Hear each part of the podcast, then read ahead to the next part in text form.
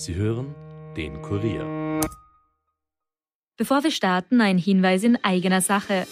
Ihr wollt immer informiert sein über das wichtigste Thema von heute, ob Corona, die aktuelle politische Lage, verrückte Diktaturen oder den Klimawandel.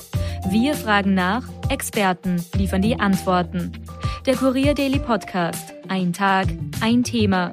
Überall, wo ihr Podcast hört und auf kurier.at slash daily. The first rule in investment is don't lose. And the second rule in investment is don't forget the first rule. Ziemlich gut veranlagt.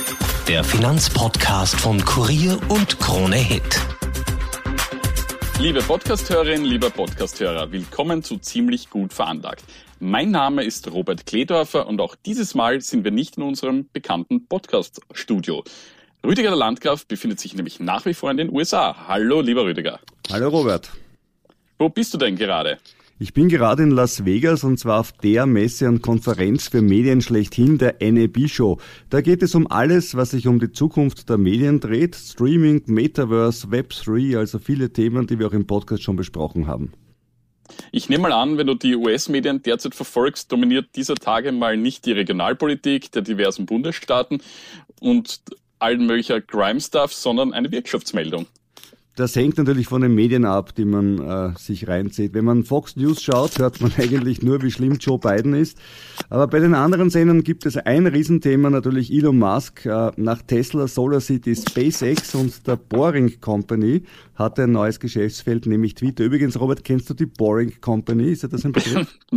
hört sich ziemlich langweilig an. Ja, die Boring Company, die baut Tunnels und ausgerechnet hier in Las Vegas ist das Pilotprojekt der Boring Company. Beim Convention Center gibt es einen eigenen Loop, bei dem man in Betonröhren, die sehr futuristisch grün ausgeleuchtet sind, mit einem Tesla von der Nord- zur Westseite und zur Südseite des Konferenzzentrums fahren kann. Das habe ich gemacht.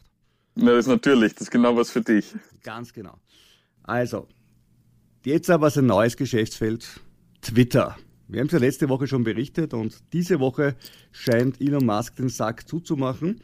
Er will Twitter kaufen, wie gesagt, um schlanke 44 Milliarden Dollar. Davon muss er sich allerdings 23,5 Milliarden von einer Bank ausborgen. Morgan Stanley sind die Glücklichen. Und auch noch eine Beteiligungsgesellschaft dazu nehmen. Also aus der Portokasse kann auch er das so nicht zahlen. Pro Aktie bietet er 54,20 Dollar. Der Schlusskurs war jetzt gerade bei 49,68. Das heißt, Musk bietet um 9% mehr. Da könnte man meinen, wie cool ist das denn? Ich steige jetzt ein und Elon Musk zahlt mir 9% mehr. Steht ja überall in den Zeitungen. Die Rückkehr des Bremen-Sparbuchs, wenn du so willst. Ja. Robert, das wäre doch was für dich. 9% auf die Schnelle. Wo gibt's das noch heutzutage? Das gebe ich der prinzipiell recht. Aber was mich ein wenig wundert, dass die Twitter-Aktie recht verhalten reagiert. Und auch bei weitem noch nicht das Niveau vom Herbst erreicht hat. Woran liegt denn das? Ja, und vor allem spannend, dass sie eben nicht die berühmten 54,20 erreicht hat. Ja. Und äh, ja, es hat einen relativ einfachen Grund. Äh, Elon Musk, denn bis der Deal geschlossen wird, kann natürlich noch einiges schiefgehen. Es müssen zum einen genügend bisherige Eigentümer zustimmen. Gut, da gehe ich mal davon aus, dass das so sein wird. Zum Zweiten müssen die Aufsichtsbehörden den Deal durchwinken. Elon Musk selber darf seine Meinung nicht mehr ändern oder irgendetwas unüberlegt sagen, twittern, beim Interview einen Joint rauchen. Ich meine, wir kennen ihn ja alle. Ja? Eben, ja. Also alle diese Dinge sollten nicht passieren und genau diese Unsicherheit preist der Markt derzeit mit 9% ein. Denn sollte die Übernahme schiefgehen, dann wird Twitter ordentlich runterrauschen. Da muss man jetzt kein großer Prophet sein, denn allein, wenn ich mir den Nasdaq anschaue, der in den letzten zwei Wochen von wieder knapp über 15.000 auf 13.000 runtergerasselt ist, dann schaut es bei Twitter wahrscheinlich auch nicht gut aus, ohne die Übernahmsfantasien. Und Twitter hat ja den Markt vor den Übernahmegerüchten ja auch massiv underperformt. Also ich würde, obwohl es eigentlich so schön logisch klingt, nicht zuschlagen, weil irgendwie okay, vielleicht kriegst du 9%, aber es kann ja noch immer genug schiefgehen. Ja, und das Niveau von Herbst, weil du es gesagt hast, gut, da waren Tech-Aktien auch noch deutlich mehr gefragt als jetzt. Warum sie jetzt nicht mehr sind, wissen wir auch. Erstens die Zinserhöhungen in den USA und wenn man sich die Inflation anschaut, werden da wahrscheinlich noch ein paar weitere folgen. Und zweitens, die Anleger haben natürlich immer stärker in Richtung Dividendenaktien umgeschichtet, die starke Innenfinanzierung haben, also sprich Unternehmen, die selbst Geld verdienen und höhere Preise im Zeitalter der Inflation auch am Markt durchsetzen können. Und drittens, muss man immer dazu sagen, Wladimir Putin und der Krieg in der Ukraine schadet überall, natürlich auch hier. Wie du gesagt hast, die Tech-Aktien leiden ja unter steigenden Zinsen und die Zinsen steigen, weil ja wie bei uns auch in den USA die Inflation zulegt. Wie spürt man das da drüben eigentlich konkret, Rüdiger? Naja, in den USA, vor allem an der Zapfsäule. Ähm, wie auch bei uns ist es für die Autofahrer zwar so, dass bei weitem nicht das meiste Geld fürs Autofahren ins Benzin fließt, aber es ist eben der Kostenbestandteil, der am spürbarsten ist. Denn du gehst halt tanken und zahlst dort Cash oder einer Karte und das Geld ist wirklich weg. Und in Wirklichkeit ist ja das teuerste beim Autofahren meistens die Wertminderung des Fahrzeugs, aber das merkt man halt nicht so, da kauft man sich alle paar Jahre ein neues Fahrzeug oder ein gebrauchtes neues und freut sich drüber. Deswegen noch ein kleiner Tipp von meiner Seite, du solltest nie mehr als 10% deines Vermögens in Autos haben, denn die gehen im Wert immer runter. Sammlerobjekte wie Ferrari 328 GTS oder ältere Porsche 911 mal ausgenommen. Aber zurück zu den Pump Prices, also den Benzinpreisen. Aktuell zwischen 3,89 und 5,29 Dollar habe ich bisher je nach Bundesstaat für das Regular Gas, wie man hier so schön sagt, bezahlt. Pro Gallone, wohlgemerkt, und wenn man sich das umrechnet, sind das 1,40 Dollar pro Liter.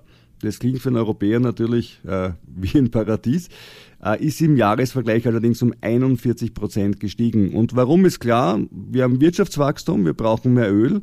Gleichzeitig haben wir eine Energiekrise rund um Russland. Das heißt, wir haben weniger Öl. Was passiert? Die Preise steigen. Aber man kann es auch leichter erklären. Auf einer Zapfsäule in Idaho habe ich einen Sticker gesehen mit einem lächelnden Joe Biden drauf mit einer Sprechblase I did that und einem Pfeil direkt zum Preis. Auch so kann hm. politische Kommunikation gehen, auch wenn es natürlich inhaltlich ein Blödsinn ist. Die Fed kämpft jedenfalls gegen die Inflation, sie hat die Zinsen erhöht und wird das auch weiter tun. Na, immerhin ist die Fed aktiv geworden, längste Zeit. Die EZB schnarcht ja weiter vor sich hin. Der Druck nimmt allerdings zu, Rüdiger, hier in Europa. EZB-Ratsmitglied Martins Kasachs, den haben wir schon letztes Mal gehabt. Den hast du, in, den hast du wirklich ins Herz geschlossen. Also das, ja, weil... Du weil bist, ein, du, bist ein, du bist ein kleiner Fanboy. Er ist ein, er ist ein Elon Musk quasi. ja, quasi, ja. Ein VWL Elon Musk. ja, er hat nämlich wiederholt seine Forderung, jetzt doch endlich die Zinsen auch im Euroraum zu erhöhen. Er sieht drei geldpolitische Schritte noch in diesem Jahr für möglich. Die erste sogar im Juli, sagte der lettische Notenbankchef. Naja, schauen wir mal. Die Ungarn jedenfalls haben bereits erneut reagiert. Sie, sie hoben den Leitzins am Dienstag um einen vollen Punkt auf 5,4 Prozent an. Also das hört man doch gerne, oder? Weiß ich nicht. Äh, mal ein Wort zu den Letten. Ja, also die hatten im März 11,5 Prozent Inflation. Ich glaube, die hatten mit die höchste in der gesamten Eurozone. Die Ungarn hatten allerdings auch immerhin 8,5 Prozent. Die sind nicht im Euro und liegen ja mit 5,4 Prozentpunkten jetzt bei ihrem Leitzins genau 5,4 Prozentpunkte über der EZB. Da liegt mich bei Null, also das ist zum Rechnen immerhin angenehm und einfach. Äh, und haben eben trotzdem 8,5 Prozent. Das heißt, nur mit Zinsen alleine wird es nicht gehen. Ich glaube, das kann man daraus auch lernen. Aber vielleicht könnte man ein Konto in, in Ungarn eröffnen. Ja, mutiger Schritt, wenn du dir den Wechselkursverlauf vom ungarischen Forint äh, zum Euro anschaust über die letzten zehn Jahre, siehst du, dass wir im Schnitt jedes Jahr so, ich glaube, es waren so vier, fünf Prozent in etwa verlieren. Also da ist die 5,4 Prozent Zinsen schon wieder weg. Also mein Vertrauen in, in Orbans Wirtschaftspolitik ist dann auch irgendwo äh, limitiert. Du könntest auch ein Konto der Türkei machen, weißt du, auch da gibt es 18 Prozent. Ja. Ich meine, die haben eine Inflation von 30 20, äh, ja, eben, ja. 25. Weiß ich nicht, ob es Zahlen gibt, die belastet Aber ungefähr in dieser Richtung, ja. ja. Kannst du auch machen, wenn es dir Freude macht. Ja. Wenn es dir nur um die nominelle Zahl auf deinem Konto geht, würde ich dir auch noch den äh, Bolivia Fuerte aus äh, Venezuela empfehlen. Auch, Danke, auch ja. Der, auch der hat immer wieder ganz, ganz tolle Verzinsungen gebracht. Ja. Leider, wenn man es auf Euro wechselt, ist natürlich nachher das Geld weg, aber wurscht, ja. Man ist Millionär. Man hat, Eben, am Papier, ne? Man hat, man hat auch einmal die Million gesehen, wie schön ist das. Gut. Na, aber zurück zu uns. Wir haben nach wie vor das Lieferkettenproblem und wir haben natürlich das Energiepreiseproblem und natürlich, das stimmt schon, ein zusätzlicher Inflationstreiber ist, dass der Euro zum Dollar gefallen ist und zwar um 12 Prozent. Und das rächt sich natürlich auch bei den Energieimporten, die ja meist in Dollar abgewickelt werden und werden auf die Art natürlich auch noch teurer. Also 12 Prozent im, im Jahresverlauf der Euro zum Dollar, also seit letztem Jahr gefallen.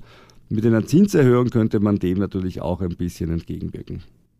Ja, es klingt jetzt nicht nach einer großen Shoppingtour da drüben bei dir, Rüdiger. Aber ja, die Untätigkeit der EZB bekommt natürlich der Euro zu spüren. Der Kurs fiel auf ein Zwei-Jahres-Tief unter die Marke von 1,07, schon fast bei 1,06. Ich halte sogar eine Parität für denkbar, wenn sich die Zinsspanne zwischen Dollar und Euro noch weiter verbreitet. Ja, zum Thema Shoppingtour muss ich noch, noch was sagen. Ja. Trotzdem, es ist natürlich die Inflation spürbar, auch in Geschäften, in Restaurants und so weiter. Trotzdem sind viele Kosten der Konsumgüter in den USA nach wie vor deutlich geringer als in Europa insbesondere wenn es um den Bereich Bekleidung geht. Also Jeans um 20 Dollar, die cool sind, oder um 30 Dollar sind kein Problem, Sweatshirts, ähm, T-Shirts, also alle diese Dinge sind hier in den USA in den Designer-Outlets wirklich noch einmal ein Vielfaches billiger als in Europa. Das hört man gerne. Ja, ähm, abseits vom Shoppen, der Krieg in der Ukraine macht die Sache mit den Zinsen natürlich nicht besser. Dienstagabend drehte Russland den Polen und Bulgaren den Gashahn zu. Grund war die Weigerung der beiden Länder, ihre Zahlungen in Euro auf ein Rubelkonto von Gazprom zu überweisen. Das ist eine Bedingung von Russland, die aber eigentlich alle anderen Länder schon vor Kriegsbeginn erfüllt haben. Die beiden Länder nicht, die haben sich geweigert. Jetzt könnte man aus Sicht Russlands sagen, es wird ihnen die Rechnung präsentiert. Die Irritation bei Rohstoff und Aktien war jedenfalls aber nur kurz und auch nicht wahnsinnig heftig. Zum einen, weil ja alle anderen Länder, zumindest bis auf weiteres, weiter mit russischem Gas bedient werden. Zum anderen, weil es für Bulgarien kaum ein Problem ist. Hier kommt jetzt schon kaum Gas aus Russland. Und in Kürze wird eine Pipeline aus Griechenland fertig, das Gas aus Aserbaidschan weiter transportiert. Für Polen sieht die Sache auf den ersten Blick anders aus. Die beziehen viel Gas aus Russland.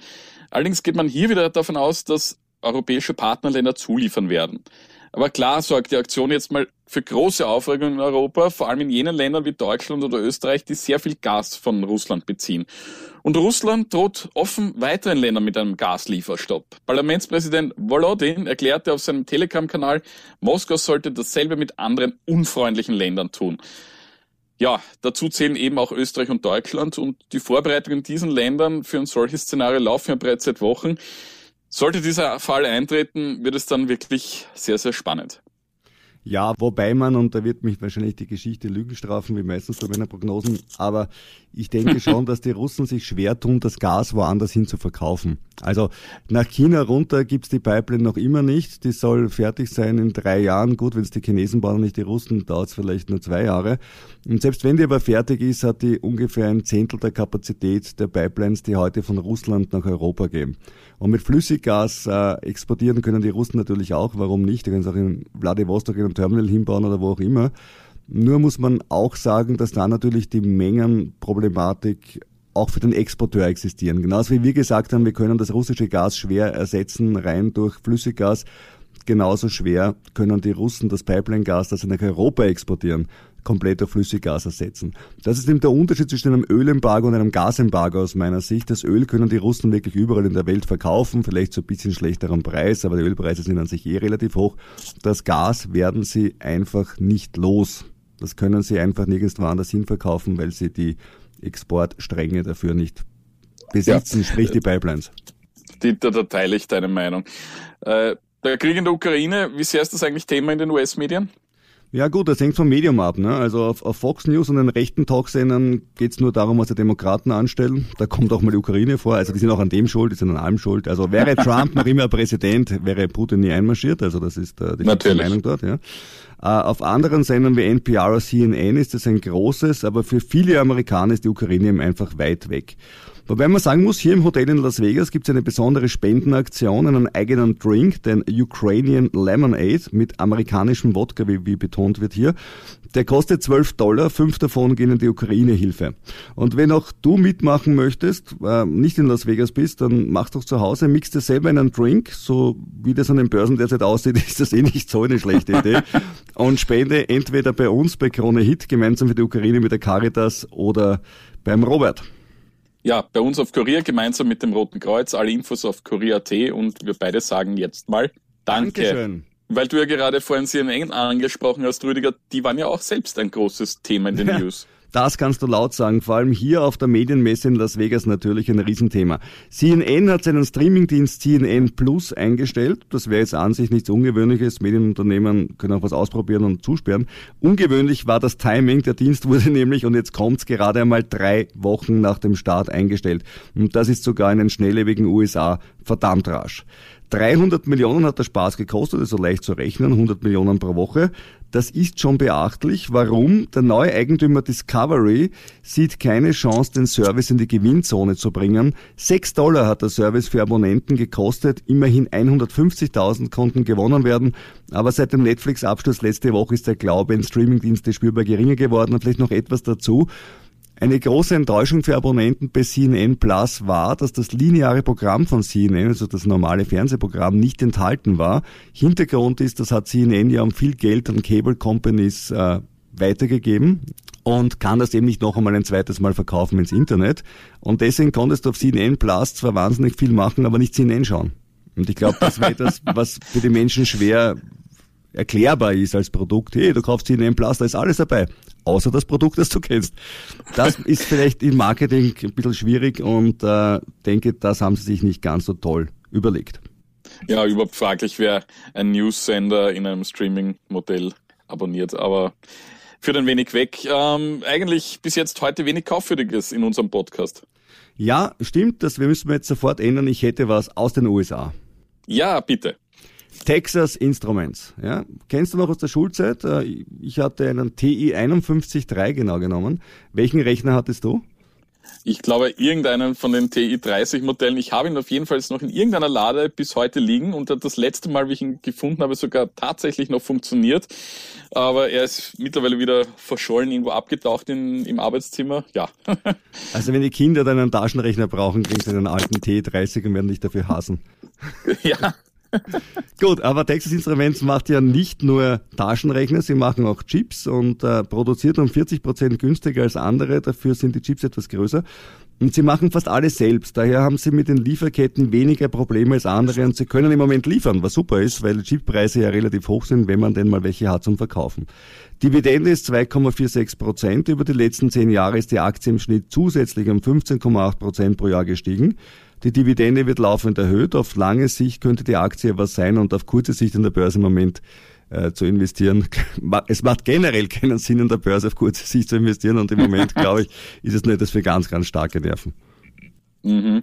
Dazu passend wie immer unser kleiner Hinweis, triff keine Entscheidung nur, weil du irgendwann einmal von einem Unternehmen gehört hast, dass diese Aktie super ist zum Kaufen. Und auch nicht, wenn wir davon reden, sondern informiere dich immer auf möglichst vielen Kanälen. Die Erwähnung von Aktien und anderen Anlageinstrumenten in diesem Podcast stellt jedenfalls keine Kaufempfehlung dar. Du haftest selbst für deine Investitionen, so wie wir beide für unsere. Ja, Rüdiger, ich habe mir übrigens auch eine Branche ein bisschen angesehen, nachdem jetzt ein paar Quartalszahlen dazu kamen, nämlich Banken. Naja, der Sektor schaut eher durchwachsen aus. Nachdem schon zum Monatsbeginn die Zahlen der großen US-Häuser Goldman Sachs, Morgan Stanley oder JP Morgan zum ersten Quartal kamen und diese durchwegs von rückläufigen Gewinnen berichteten, sind nun die Europäer dran. Europas größte Bank, die britische HSBC, reiht sich hier ein, ebenso die schweizerische Credit Suisse. Diese hat wegen Rechtsstreitigkeiten einen Verlust erzielt. Besser geht es hingegen den Eidgenossen von UBS. Sie verzeichnete den besten Jahresstart seit 15 Jahren, vor allem wegen des Geschäfts mit Wertpapieren. Auch bei der heimischen BAWAG stieg der Gewinn um die Hälfte. Spannend wird es, wenn nun Erste Group und RBI in den nächsten Tagen ihre Zahlen vorlegen werden. Die Deutsche Bank hat jetzt aber schon mal das Kursziel für RBI von 28 auf 13 Euro gekappt. Aktuell notiert die Aktie ohnehin nur bei rund 10 Euro. Generell halte ich den Sektor aktuell für riskant, vor allem in Europa. Steigende Zinsen sprechen zwar dafür, weil auch die Provisionen zulegen, doch die konjunkturellen Unsicherheiten steigen ebenso und auch der Krieg in der Ukraine ist ein Negativfaktor hier in Europa.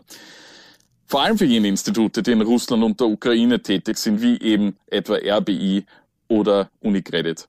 Es drohen hier Kreditausfälle und steigende Risikokosten. Aber natürlich gibt es auch einzelne Perlen bei den Aktien, wie eben UBS. Acht von zehn Analysten empfehlen die Aktie zum Kauf. Sie ist mit einem KGV von acht auch günstig und die Dividendenrendite beträgt immerhin drei Prozent. Und es gibt noch ein weiteres positives Beispiel, die Deutsche Bank. Das jahrelange Problemkind hat ausgerechnet in der Pandemie den Turnaround geschafft, mit Hilfe eines radikalen Umbauprogramms unter dem Chef Christian Sewing mit einer neuerlichen Gewinnsteigerung in den ersten drei Monaten des Jahres auf 1,1 Milliarden Euro war es das beste Quartalsergebnis seit neun Jahren. Alle Geschäftsbereiche sind im oder über dem Plan. Die Aktie verlor nach Bekanntwerden der Ergebnisse dennoch 5%. Analysten sind nämlich nicht so begeistert, weil die Kosten weiter angestiegen sind. Mein Fazit, wer noch keine Bankaktie hat und sich eine zulegen möchte, sollte genau hinschauen. Eher, wenn ja, würde ich auf global tätige Institute setzen.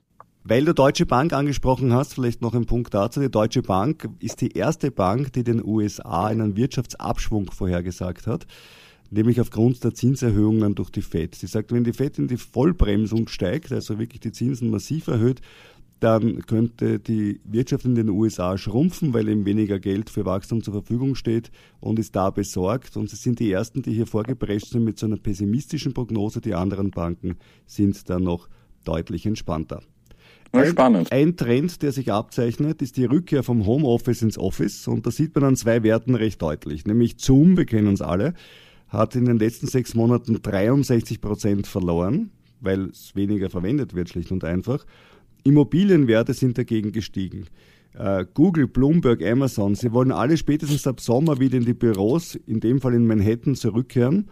Ein Real Estate Fund, ein sogenannter REIT, geschrieben R-E-I-T, also Real Investment Trust, der auf Manhattan setzt, ist der SLG Green Reality. Er hat eine Dividendenrendite von, und jetzt Robert für dich, 4,97 Prozent. Und ja, noch immer unter der Inflationsrate, ne? Ja, schon, aber besser, besser das als null, ne? Und ja. zieht der Zukunft optimistisch entgegen, denn gerade hat er einen Turm in der Park Avenue gekauft und will auch kräftig Aktien zurückkaufen, was dem Kurs natürlich helfen sollte. Und wie wir in einer unserer letzten Folgen erklärt haben, Dividenden aus den USA sind doch bei uns steuereinfach, will heißen, auf die Dividende aus den USA zahlst du die gleiche Steuer wie bei einer Dividende in Österreich, nämlich 27,5 Prozent, bleiben also ca. 3,6 Prozent Dividende netto übrig. Richtig, Robert, unter der Inflation, aber immerhin. Immerhin. Ja, das war's dann wieder für dieses Mal. Nächste Woche dann wieder aus unserem Podcast-Studio in Wien. Dann sind wir vielleicht reicher. Aber sicher weiser.